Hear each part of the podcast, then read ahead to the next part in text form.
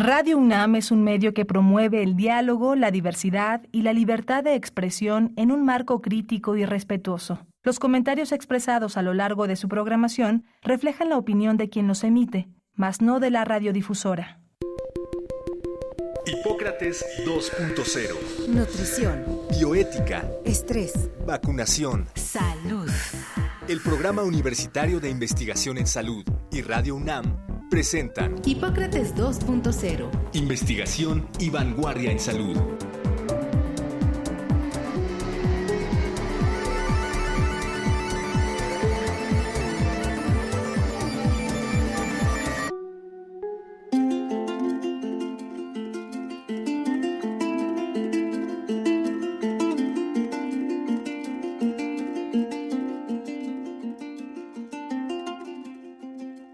Hola, ¿qué tal? Bienvenidos a Hipócrates 2.0. Yo soy Mauricio Rodríguez, como cada semana los saludo con muchísimo gusto. Qué bueno que nos están acompañando aquí en Radio UNAM una vez más. Eh, el programa de hoy lo estamos haciendo en vivo, justamente queríamos hacer una pequeña actualización sobre las epidemias en curso. Eh, algunas veces nos pasa que que grabamos eh, con algunos días de anticipación los programas y eso a veces nos hace eh, perder un poco la perspectiva de los días exactos o de la evolución exacta. Y hoy eh, justamente queríamos platicar sobre este tema. nos acompaña el doctor Samuel Ponce de León, ustedes ya lo conocen, médico especialista en enfermedades infecciosas, en medicina interna, eh, coordinador del Programa Universitario de Investigación sobre Riesgos Epidemiológicos y Emergentes, coordinador de la Comisión de la UNAM para COVID-19.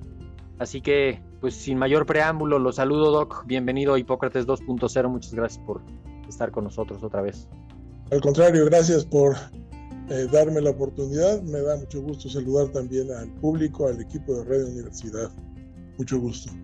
Muchas gracias. De hecho, una de las de las tareas que tenemos en el, en el PUIRE es estar eh, tratando de monitorear algunas de las epidemias que estén en evolución, desde luego seguirle la pista a COVID, a influenza, a las enfermedades respiratorias, pero también tratar de, advertir riesgos, de ir leyendo las epidemias de otros, de otros lugares y, tratar de, pues, de anticipar algunas eh, medidas en México, cuando menos ponernos todos alerta. ¿Qué le parece, Doc, si damos un breve repaso a COVID-19 nada más para, para eh, pensar en qué estamos? El, 5 de mayo se declaró el fin de la emergencia por parte de la OMS. A partir de ahí, pues muchos países, entre ellos México, declararon el final de, las, de sus emergencias locales. Y estamos en una situación pues ya bastante más favorable la misma variante Omicron, ya no ha surgido una nueva, sigue bajando la sexta ola en México. En términos generales, no hay ningún país que esté ahorita reportando eh, alguna actividad que llame la atención. De hecho, muchos países dejaron ya de, de publicar su información. ¿Cómo la está viendo actualmente, Doc? Pues bien, afortunadamente parece que si no tenemos ningún contratiempo en las próximas semanas, meses, estaremos claramente ya rumbo a un canal endémico de transmisión de COVID con una variante que, si bien sigue siendo con un alto nivel de transmisibilidad, no tiene prácticamente ningún impacto en enfermedades graves. Seguimos teniendo algunas hospitalizaciones, algunos fallecimientos. Asumiría yo que básicamente es consecuencia de las características de mayor riesgo posiblemente de los infectados, también quizás relacionados a, una falla en su proceso de vacunación, seguramente no recibieron un esquema y entonces eh, eh, las consecuencias son estas. Pero en, en, general, en el mundo y en nuestro país, parece que estamos ahora sí en el momento de decir la epidemia está de salida para pasar al canal endémico de transmisión. Lo tendremos que ver de aquí al otoño, eh, ver un poco toda la evolución de lo que nos resta este año en un escenario que puede complicarse ante la circulación de otros virus respiratorios que tienen una capacidad también significativa de dar problemas, pero Eso es de lo que vamos a hablar en un momento. Creo que se va juntando la información, ¿no? Lo hemos dicho muchas veces, no, no vamos a saber que estamos en la endemia hasta que ya estemos entrada la endemia y ya volteamos para atrás y digamos, ya había empezado la endemia y ahí vamos. Habitualmente, cuando menos en los últimos dos años, hemos tenido un pico de COVID, una ola de COVID en el, en el verano. Realmente, como se dice continuamente, es difícil adivinar qué es lo que va a pasar en el futuro, pero en el escenario no lo veo como con alta probabilidad. Creo que es poco probable, a menos que sugiera una subvariante mucho más complicada que eh, no parece existir ahorita en el horizonte. Exacto, sí, ciertamente las, la ola del verano del, 2000, del 2021 fue la de Delta y luego la ola del verano del 2022 fue la segunda ola apenas de Omicron. Ahorita ya sería como otra ola de Omicron que podría ser que no, no esté tan, tan avanzada, porque además lo ligo con lo que publicó la Ensanud recientemente, que 98% de la población en México, de acuerdo a los datos que hicieron de análisis así calculado, ya tiene anticuerpos, tenemos anticuerpos contra, contra COVID, o sea, ya hay una protección vastísima por vacunación y por experiencia de la enfermedad, que eso pues nos da una, una protección y es lo que ha hecho que en las últimas tres olas, pues aunque haya muchos casos, hay pocas hospitalizaciones, pocas defunciones. En, así, términos... es, Habrá que estar atentos. No quisiera descartar la posibilidad de por completo de que hubiera algún incremento, porque si bien tenemos este eh, nivel de prevalencia de anticuerpos en el país, eh, los títulos decaen y de hecho, las recomendaciones de vacunación tienen que ver un poco con esto, eh, lo que va a venir para más adelante respecto a refuerzos. Pero yo creo que efectivamente estamos ya rumbo a la salida. Sí, y quizá nada más estar pendientes de las perspectivas de vacunación que se terminen de definir a nivel local. Ya Estados Unidos, muy recientemente, en, en hace unos muy poquitos días, dijo que van a utilizar la, una de las últimas subvariantes de Omicron para todas las vacunas que se utilicen de aquí en adelante, cuando menos. Y eso pues es también algo que tiene que definir México en función de la disponibilidad de las vacunas, ¿no? Yo creo que ese es también uno de los puntos que perdemos de vista, que pues vamos a estar por lo pronto dependiendo de las vacunas que se, que se vayan a producir. Así es, y debo decir que en un mundo ideal como nos gustaría que fueran las cosas, es que para este momento el gobierno ya tendría que haber establecido contacto con los grandes productores de vacunas, que seguramente ya están trabajando con mucha intensidad en la producción de los nuevos biológicos que involucran efectivamente las eh, subvariantes que se han seleccionado de Omicron. Y, y, estos contratos, pues ya los podríamos haber adelantado para ahorita y no esperar a que efectivamente primero tengamos un problema o que nos quedemos rezagados en la posibilidad de tener refuerzos. O esperarse a que tengamos un candidato y entonces ya se anuncie con bombo y platillo el candidato, que también puede ser, ¿no? Que, que esté ahí vinculado. Nada más las recomendaciones generales, Doc, en casos de COVID, no automedicarse, evitar contagios en la comunidad, en la casa, ponerse un cubrebocas si tienen síntomas, procurar la ventilación de los espacios cerrados y proteger a los más vulnerables. Eso creo que hay que, hay que mantenerlo ya como un estándar. Sí, definitivamente. Y, y no olvidar que el cubrebocas para múltiples circunstancias tiene una utilidad cada vez hace que lo debiéramos considerar como una más de nuestras prendas habituales. Sí. Eh, porque nos sirve no solo para disminuir el riesgo de transmisión de COVID o en términos de quien esté infectado o quien es, eh, pudiera contagiarse, eh, sino también de otros virus respiratorios, como influenza, como sincicial respiratorio, y en épocas en donde hay humo en el ambiente, también es útil para algunas de las partículas y este es el momento para mantener este aprendizaje que resultó muy útil en las épocas críticas de la pandemia. Sí, por lo pronto no hay o sea, todavía no hay una nueva indicación de vacunación. Ahorita digamos que estamos como con la ronda completa de vacunación, los que ya les dieron refuerzos, pues ya les tocaron sus refuerzos. La mayoría de los adultos mayores tendrá dos refuerzos. Ahorita con eso es suficiente. Estamos eh, esperando justamente que se anuncie qué es lo que sigue. Tal vez hacia final del año haya otra ronda de vacunación de, de adultos mayores, de personal de salud, de personas de riesgo pero por lo pronto estamos, estamos con eso. Me salto corriendo a influenza estacional porque pues es otro de los focos que vamos, vamos siguiendo. Tuvimos una temporada de influenza 2022-2023 que ya prácticamente está, está terminando. Fue ligeramente distinta, desde luego muy diferente de las últimas dos por lo del efecto COVID, pero fue una, eh, una temporada de influenza que empezó muy rápido, antes de, lo esperado, hacia, hacia noviembre, ¿no? Normalmente el pico es en enero y tuvimos el pico hacia noviembre, diciembre, eh, y bajó muy rápido.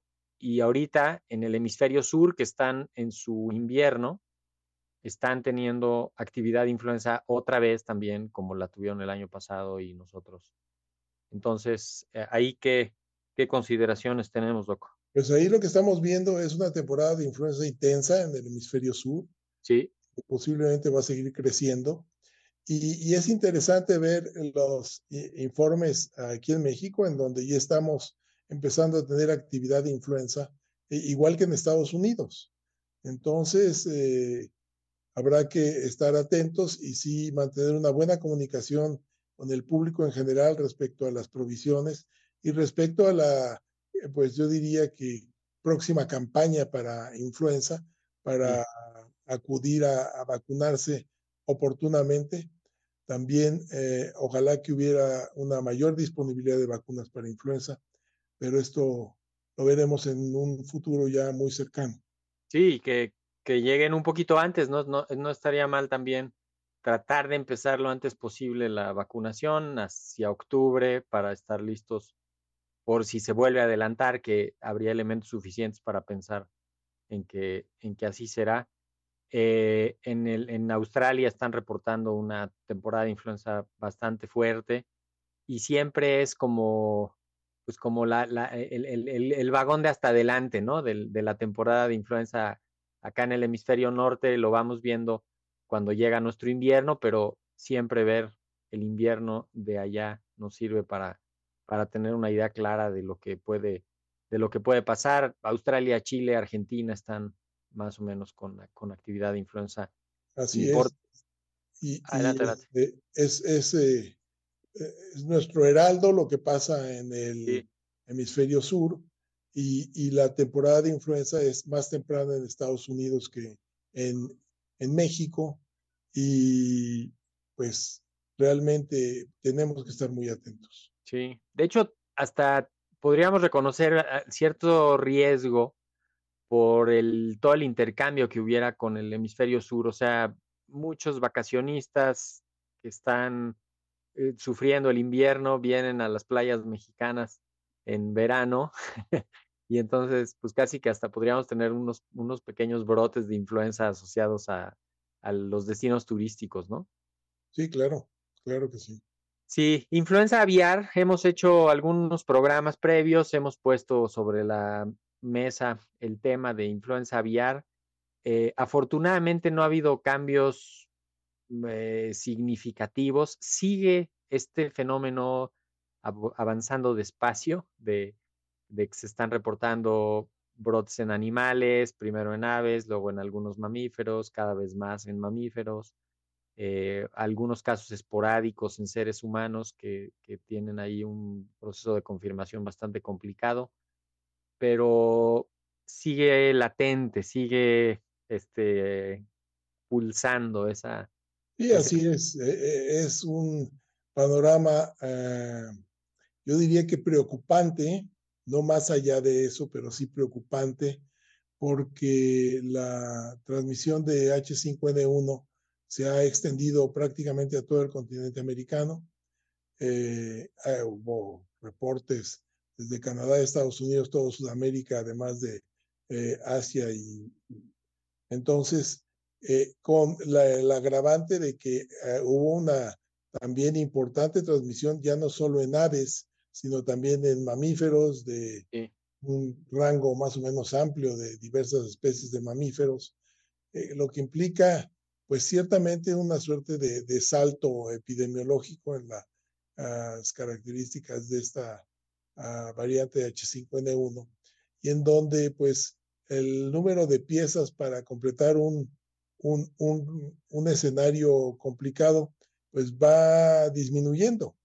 Entonces, eh, eh, las condiciones que ha propiciado otras epidemias de gran magnitud siguen estando presentes, están estos uh, sitios en donde puede haber gran transmisión, como uh, los productores de aves de corral, sí. eh, tanto a nivel industrial como también a nivel casero y otros animales como los cerdos, que bueno, ya tuvimos la experiencia previa de H1N1 y con H5N1 tendríamos que mantener, y estoy seguro que se está manteniendo, una vigilancia muy atenta sobre lo que va ocurriendo. Por fortuna, menos de una docena de casos de transmisión a humanos han sido informadas en el, en el mundo sin transmisión entre personas.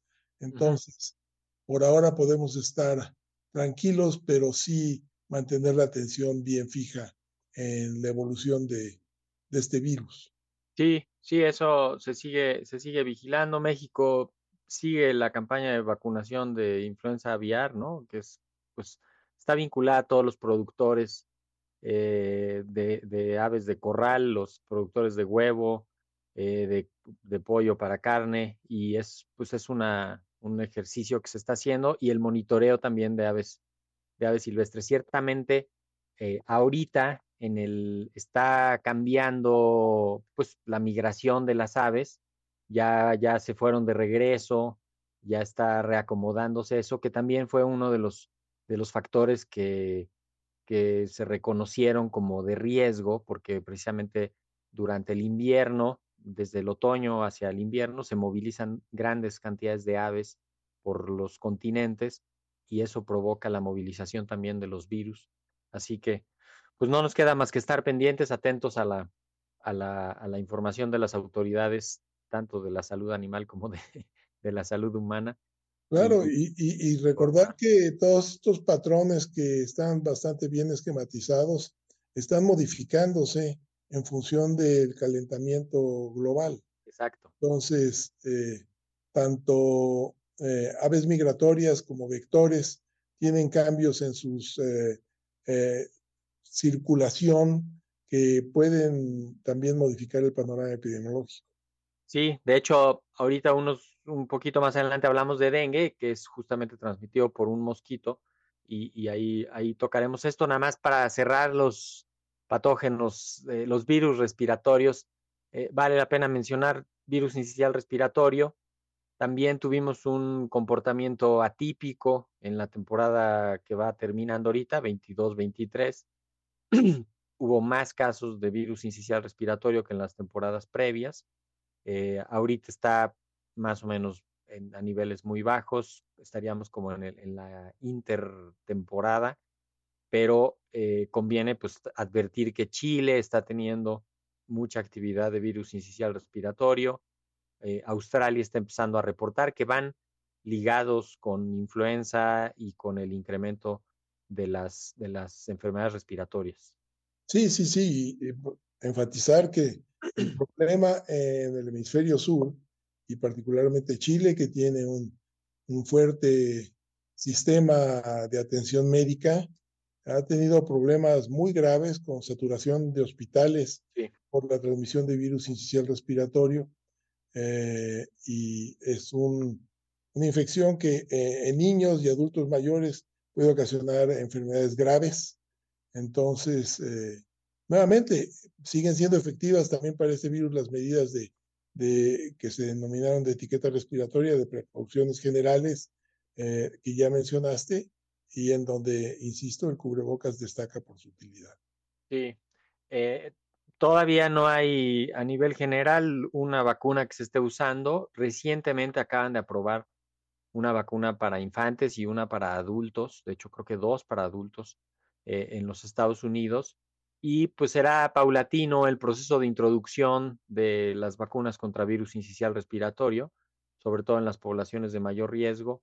Eh, todavía pues no se ve que, que, vaya cuando menos a impactar en esta, en esta primera, primera temporada, pero sí hay que estar eh, muy pendientes también de este, pues de este fenómeno. Seguramente va a cambiar la, la cara de las epidemias de sincicial respiratorio en cuanto empiecen a utilizarse las vacunas. Claro, que va a llevar un, un periodo largo para que haya una producción suficiente seguramente y para que se vaya incorporando a los programas de vacunación eh, eh, este nuevo biológico. Sí, sí, sí, sí. Queríamos mencionar algo de dengue, porque ya lo decía usted, con el cambio climático está, está cambiando el patrón de las, de, las estaciones, de todas las temporadas de lluvias, de sequías. Eh, los hábitats de los mosquitos se están modificando y eso está haciendo que cambie también el, comportamiento del dengue. El dengue es una infección viral que se, que se provoca por un virus que lo transmite un mosquito.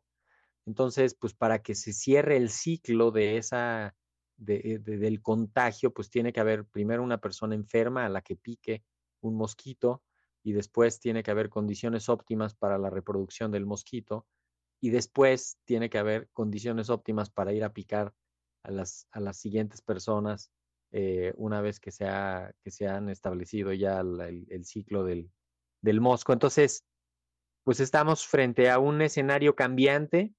Eh, Sudamérica ya reportó, varios países reportaron emergencias por dengue eh, en los últimos meses, dramáticas porque no las habían tenido previamente. Bolivia, Perú, eh, una región de Brasil muy importante tuvo también problemas muy graves por, por dengue. Y en México está empezando la temporada de dengue. Arrancó antes y arrancó con fuerza porque fuerza, sí. las, el número de casos reportados es mucho más alto que el de el año pasado. Es varias veces por arriba de lo que estaban informando. Tanto dengue que no da muchas complicaciones como dengue grave. Aquí nuevamente eh, el tema es los programas de prevención, que ojalá que se estén implementando y adelantando y que haya suficientes recursos para esto, porque el escenario uh, climático realmente es lo que está imponiéndose para favorecer este uh, incremento en la transmisión, la mayor temperatura, uh, áreas con lluvias muy intensas eh, y entre humedad, lluvias, sitios en donde el mosco puede proliferar. Eh, el mismo mosco a mayor temperatura es mucho más, eh, tiene más avidez y tiene a picar mucho más. Entonces, eh, la transmisión se incrementa. Habrá que estar pendientes, principalmente empezando por los sitios turísticos, como ya mencionabas, y, y ver cuál es la extensión. Actualmente ya la transmisión es bastante intensa incluso en México. Y vale la pena destacar también, tenemos casos autóctonos de dengue en sitios en donde no se habían informado uh, previamente, como es eh, Arizona. Eh, y, y, y, de paso menciono también el caso de, de, de, malaria, de paludismo, se ha informado también casos autóctonos donde no se habían informado desde hace varias décadas, tanto uh -huh. en Florida como en Texas. Seguramente está ocurriendo en México también, todo consecuencia de los cambios del calentamiento global, explícitamente. Y aquí sí no tenemos eh, de momento una vacuna disponible, por lo menos en nuestro país. La hay en algunas regiones para situaciones particulares, pero hay que estar pendientes también de, paludismo. Sí, además eh, de, dengue, el mismo mosquito también transmite el virus de Zika y el chikungunya y eso también está circulando en el país y se han, se han registrado también, pues, eh, que, que, incrementa la actividad, hay que estar pues muy pendientes. las recomendaciones generales, sobre todo ahora que se asoman las vacaciones por ahí, eh, pues es si vas a un sitio donde haya mosquitos, pues trata de usar repelente, eh, mangas largas, evitar lo más que se pueda estar expuesto a que te piquen los mosquitos. Hay que utilizar los, los mosquiteros en los cuartos, si hubiera pabellones de mosquitero para las camas y estar pendiente también al regresar de los viajes, pues siempre unos días eh, tener la noción de dónde se estuvo y de lo que se hizo para poder referirlo en caso de presentar, de presentar síntomas, ¿no? El dengue puede empezar como una gripa con fiebre muy fuerte y luego dolor de huesos y, y pues andan ahí dándole vueltas a la enfermedad. Nos tenemos que ir, Doc. Vamos a cerrar con alguna idea de la vigilancia de las epidemias en curso. ¿Con qué se quiere despedir? Bueno, pues quizás algo que tenemos que tener en nuestro horizonte es sarampión. Estados Unidos está informando transmisión de sarampión en varias regiones del mundo, importante.